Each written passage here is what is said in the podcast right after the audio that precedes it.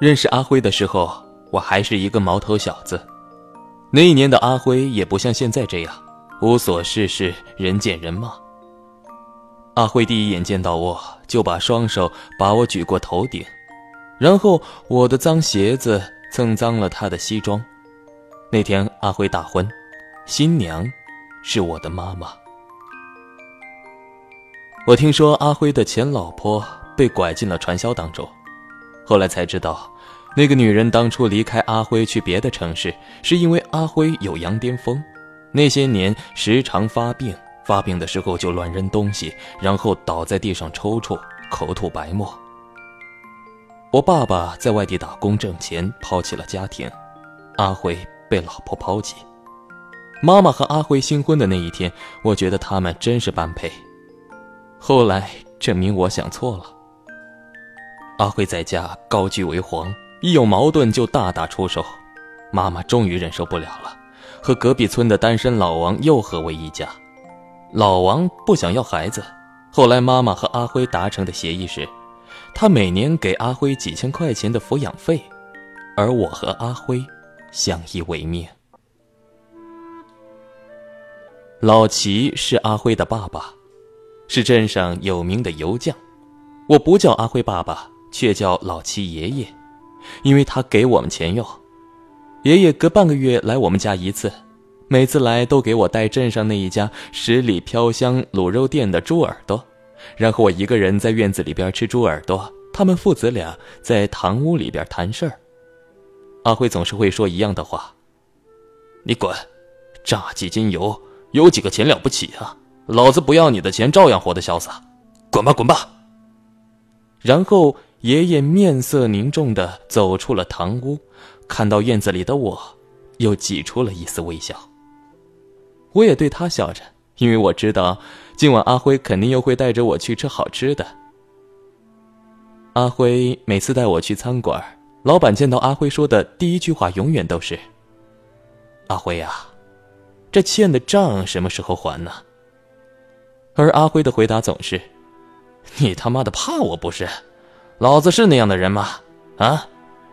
然后又说：“找一份农家小炒肉，一个宰鸡火锅啊，再来一份汤。”随手拍出一张百元大钞，放在这浸满油渍的桌上。阿辉对所有人都凶，当然其中也包括我，特别是他给我夹菜的时候，我推让。如果说我说了一个不字。他就会立马变脸，大声的对我说：“让你吃你就吃，又不是毒药，长得这么瘦小，怎么像个男人呢？”而当我吃完所有的饭菜，阿辉才会露出久违的笑容。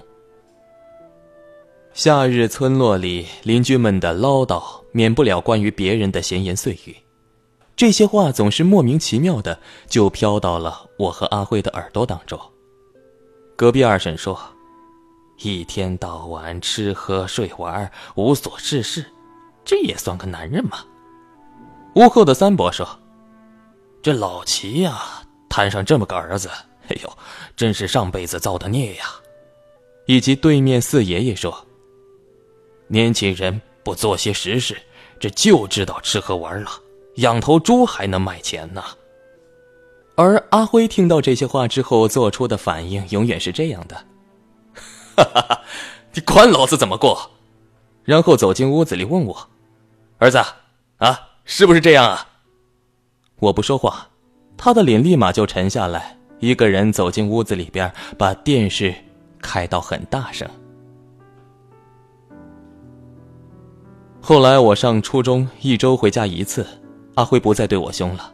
每次走的时候，八块十块的塞给我钱，我推嚷着让他自己买些吃的。他就发脾气，强硬着把我的书包拉开一个小口，把钱给塞进去。后来听爷爷说，我每次一去学校，阿辉就再也不去餐馆吃饭了，每天都是在家吃清水挂面。而我一回到家，阿辉就会拉着我去餐馆，点和小时候一样的饭菜。不过奇怪的是，老板再也没有嚷嚷着要阿辉还钱了。三年下来，阿辉整整瘦了一大圈有一次我问他：“你怎么变得那么瘦了？”阿辉拿着遥控器一直调台，嘴巴里边嘟哝着：“他说医生说他有高血压、冠心病，不让他多吃东西。”事实上，阿辉这种心宽体盘的人，什么病也没有。为了能够快点离开阿辉，我努力了一整个初三，才考上了市里边最好的高中。一回到家，就遇上阿辉这些年来最夸张的笑容。他咧开一口大黄牙，牙缝里边还塞着葱花。阿辉说：“哎呦，总算给老子争了口气。今天呢。”带你去吃大餐。阿辉一路上笑个不停，见人就打招呼。对面走过来的四爷爷，阿辉喊：“老爷子，现在还去除草啊？”四爷爷就礼貌的回他一句。他又说些：“这不，儿子考上市里边高中了，吵着闹着要我带他去吃饭。小兔崽子，一点都不让老子省心。”这一次，阿辉让我自己点菜，我点了三个，我说够了。阿辉又不依，叫你点你就点，老子有钱，你怕什么？这个时候，我低声说：“开学的时候还得一大笔费用呢。”阿辉停顿了一秒，又挤出一句“老子有钱”之后就不说话了。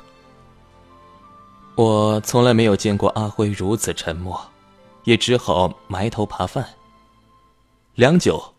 只见凳子哐当一声砸在了地板上，抬头看见阿辉躺在地上抽搐，口吐白沫。我急忙叫老板：“胖叔叔，你快出来，快救救阿辉！”胖老板一摇一晃走出来，瞥了一眼，然后拨打了幺二零。我看见阿辉躺在担架上，一直吐着白沫，眼泪哗啦的就流了出来。很长的时间过去，我回想当初为什么会哭，合理的一个原因是，如果阿辉死了，我就读不了书了，就会一辈子待在那种地方。一想到这样，就吓哭了。晚上，阿辉就恢复了正常，见我站在门口，他用尽所有力气挤出了一句话：“你下午哭什么呢？”老子又不会死。有时候我真的特别希望阿辉死掉，又特别不希望他死。看过很多电影，讲的都是人活着得有信念，为自由、为责任、为家庭，否则人就会活得像一条狗一样。可是看见阿辉每天这样生龙活虎的，我不知道他的信念是什么。阿辉每次羊癫疯发作的时候，我特别怕看他那空泛的眼神，径直的盯着一个地方一动不动，就好像是对人生的所有片段都绝望到底。后来医生告诉我，这是先天性的疾病，发作一般都是太过焦虑。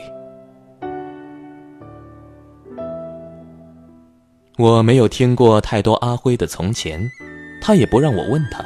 只知道他以前当过兵，复员之后因为暴力的性格找不到工作，破罐子破摔，从山顶一直摔到了山谷。后来我念高中，开学时缴费单子上的学费，在我看来简直是天文数字。阿辉从兜里掏出一叠钱，数清了之后还剩两张，全部塞给了我。我不敢问阿辉从哪儿弄来那么多的钱，最后只是问了他：“阿辉。”你的钱够不够？我我不要这么多，给你一张。老子有钱，这些是给你的，拿好，别弄丢了。这是高中三年里边说的最后的一句话。一个月后回家，屋子里空荡荡的，桌上是发霉的葱花，锅里是乱作一团的面糊。后来才知道。阿辉因为盗窃罪入狱三年，盗窃金额正好是我那一年的学费。爷爷把我接过去住在他那儿，我问爷爷当初为什么没有告诉我，他说：“因为阿辉跪下来求警察不要去找你。”高中三年我没有去看过阿辉。每次孤单落寞的时候想到阿辉，我就一个人躲在被窝里偷偷的哭。不合群，是那个年纪的我的代名词。除了学习之外，我再也不能在这样的人生当中找到另外一件有意义的事了。我毕业那年的夏天，阿辉出狱了。高考成绩出来，我的分数能够报考一个好大学，我填了一所离家很远的大学。出于那天，我去接他，他没有大声嚷嚷。我在吃饭的时候把考大学的事情告诉他。他却激动的跳起来，猛拍了一下我的头，大声的说：“ 没给老子丢脸啊！”我嘟囔着：“我都快二十了，还来这套？”阿辉笑了笑：“儿子，长大了。”那天阿辉喝醉了，躺在地上吐了一地。我对他说：“你都一把年纪了，还学年轻人拼个什么劲儿啊？”他笑着，不说话。我说：“阿辉，你无所事事，人见人骂，是什么支撑你活了那么多年？”他沉默两秒，仔细想想，哼，好像还真的是没什么支撑我活下去，就当做是明天就会死，今天呢，放纵的过完最后一天。他说完，又问我。那你个小兔崽子，没人疼没人爱，爹娘不要的孤儿，你是靠什么活了那么多年？我说，和你一样。然后两人一起陷入了沉默。既然我们都不会两个人的告白，只会一个人的煽情，那就当做我们是向死而生吧。送我上车的时候，阿辉对我说：“在外面，要活得像个人样，别跟老子一样。”我眼眶湿湿，上了车，坐在位子上，看见阿辉在站台上一个劲儿的抹眼泪。这么多年，这是我第一次看到阿辉流眼泪，特别不自在。我只好把头扭过去，不看他。我说我想不出阿辉流泪的原因。那是骗鬼！当初出狱的时候，阿辉没有哭；老婆跑掉的时候，阿辉没有哭；别人骂他的时候，他也没有哭。我大概早就知道，是什么一直支撑着阿辉活下去，只是我自己不想承认。我想让阿辉以后过上好日子、好的生活。我的答案就是他。有一次给阿辉打电话，我问他：“阿辉，你说人生到底有什么意义啊？”他说：“哪里有什么意义？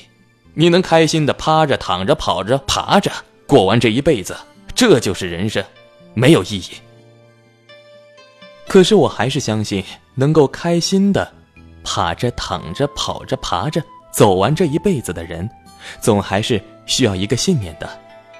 还有啊，不论再艰苦的人生，都有微小坚硬的支撑，和一些唾手可得的幸福。